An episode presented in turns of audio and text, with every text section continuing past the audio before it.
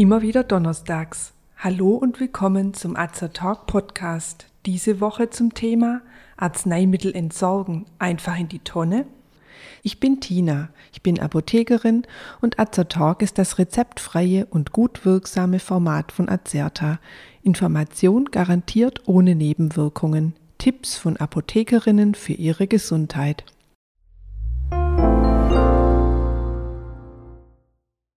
Jeder hat sie zu Hause, die halbleere, zerdrückte Tube Schmerzgel von der letzten Zerrung im Bein, die Schmerztabletten mit dem vor Monaten abgelaufenen Haltbarkeitsdatum oder den Rest Hustensaft aus dem letzten Winter.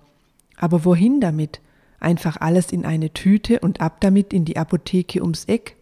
Wir möchten in diesem Beitrag darüber aufklären, wie Altarzneimittel sachgemäß entsorgt werden. Für die richtige, umweltbewusste Entsorgung von Medikamenten gibt es in Deutschland keine einheitliche Regelung. Sie wird auf kommunaler Ebene unterschiedlich geregelt.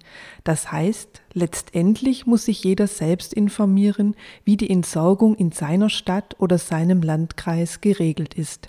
Dafür kann man auf www.arzneimittelentsorgung.de seine Postleitzahl eingeben und erhält einen Überblick über die geltenden Entsorgungswege und die zuständigen Abfallwirtschaftsbetriebe.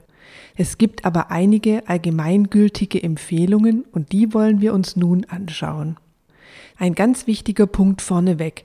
Arzneimittel dürfen der Umwelt und unseren Gewässern zuliebe niemals über Toilette oder Spüle entsorgt werden. Sauberes Wasser ist für unser Leben unverzichtbar. Deshalb müssen Arzneimittelrückstände in unseren Wasserressourcen unbedingt, soweit es geht, vermieden werden.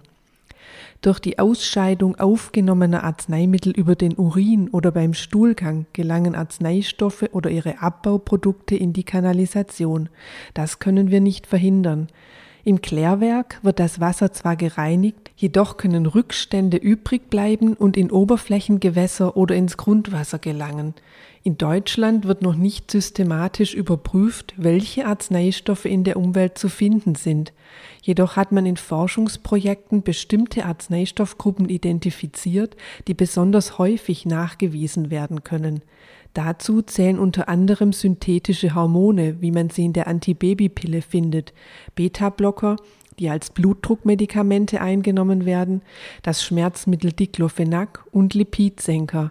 Man weiß, dass zum Beispiel Ethinylestradiol aus der Pille die Reproduktion von Fischen negativ beeinflusst. Diclofenac kann bei Fischen Leber und Nieren schädigen.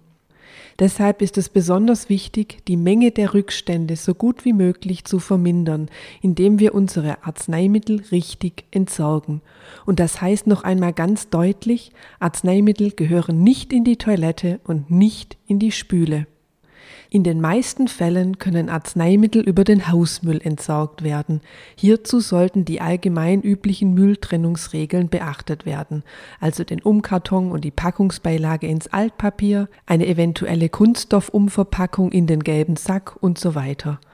Heutzutage wird der Restmüll nicht mehr unbehandelt einfach auf Deponien gelagert.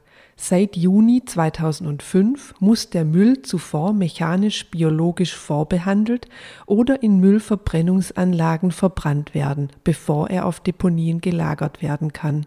Dadurch werden viele Arzneistoffe zerstört und inaktiviert und können nicht mehr in die Umwelt gelangen.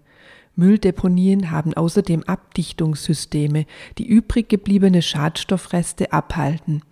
In vielen Gemeinden gibt es die Möglichkeit, Medikamente auf dem Recyclinghof oder an mobilen Schadstoffmobil-Sammelstellen abzugeben. Und was ist mit einer Entsorgung über die Apotheke? Manche Apotheken bieten eine freiwillige Rücknahme von Medikamenten an. Rechtlich sind sie jedoch dazu nicht verpflichtet. Früher vor Juni 2009 konnten Apotheken kostenlos Säcke mit Arzneimittelmüll von einer Spezialfirma abholen lassen. Diesen bundesweiten Service gibt es aber nicht mehr, da es sich für die Spezialfirmen nicht mehr lohnt.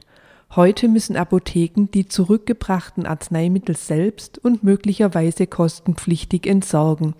Besonders Apotheken, die in Regionen sind, in denen der Müll verwogen und nach Gewicht berechnet wird, nehmen Arzneimittel nicht mehr an, da sie die Gebühren für die Entsorgung tragen müssten. Prinzipiell kann jeder selbst die nicht mehr benötigten Arzneimittel im Hausmüll entsorgen. Nun noch ein wichtiger Sicherheitshinweis. Kinder dürfen beim Spielen nie an Arzneimittel gelangen.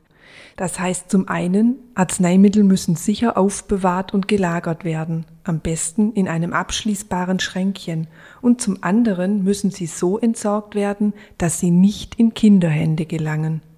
Je nach häuslicher Situation bringt man den Müll dann eben doch schon raus oder wirft die Altarzneien erst kurz vor Abholung in die Tonne. Besonders wichtig ist das beispielsweise bei hochwirksamen Schmerzpflastern, sogenannten Opioidpflastern. Diese enthalten auch nach der Anwendung noch eine gewisse Menge des Wirkstoffs. Benutzte Pflaster sollten nach innen, also Klebefläche auf Klebefläche zusammengefaltet werden und in eine neutrale Hülle, wie zum Beispiel Zeitungspapier, gewickelt werden. So verhindert man zum einen eventuellen Missbrauch durch Drogenabhängige und zum anderen schützt man Dritte vor dem versehentlichen Kontakt mit dem Pflaster und dem enthaltenen Wirkstoff.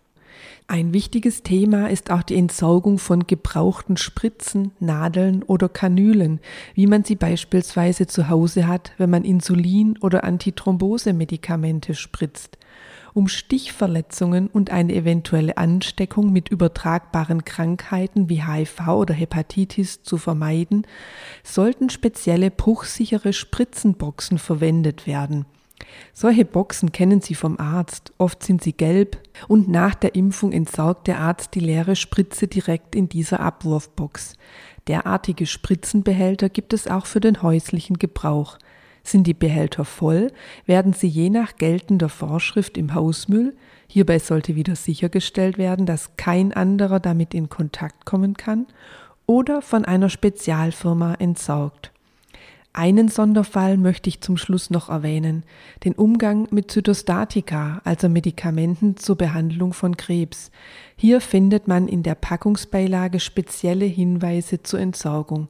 Zytostatika gelten als Sondermüll und können in haushaltsüblichen Mengen kostenlos bei den Sammelstellen für Sonderabfall der Städte und Kreise abgegeben werden. Wir hoffen, wir haben mit diesem Beitrag Licht in die Entsorgung von Altarzneimitteln gebracht und vielleicht sogar einen kleinen Beitrag für die Umwelt geleistet. Zusammenfassend kann gesagt werden, wenn keine Sondervorschriften zu beachten sind, können Altarzneimittel im Hausmüll entsorgt werden. Für Kinder sollten Restmülltonnen nicht erreichbar sein.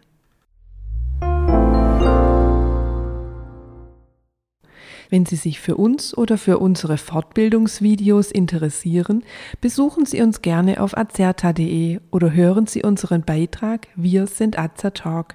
Wir weisen darauf hin, dass dieser Podcast kein Ersatz für eine persönliche Beratung bei einem Arzt oder Apotheker darstellt, dass er keine Therapie ersetzt und lediglich der Information dient. Thematisch erhebt der Beitrag keinen Anspruch auf Vollständigkeit. Vielen Dank fürs Zuhören. Empfehlen Sie uns gerne weiter und bis zum nächsten Donnerstag. Bleiben Sie gesund und informiert.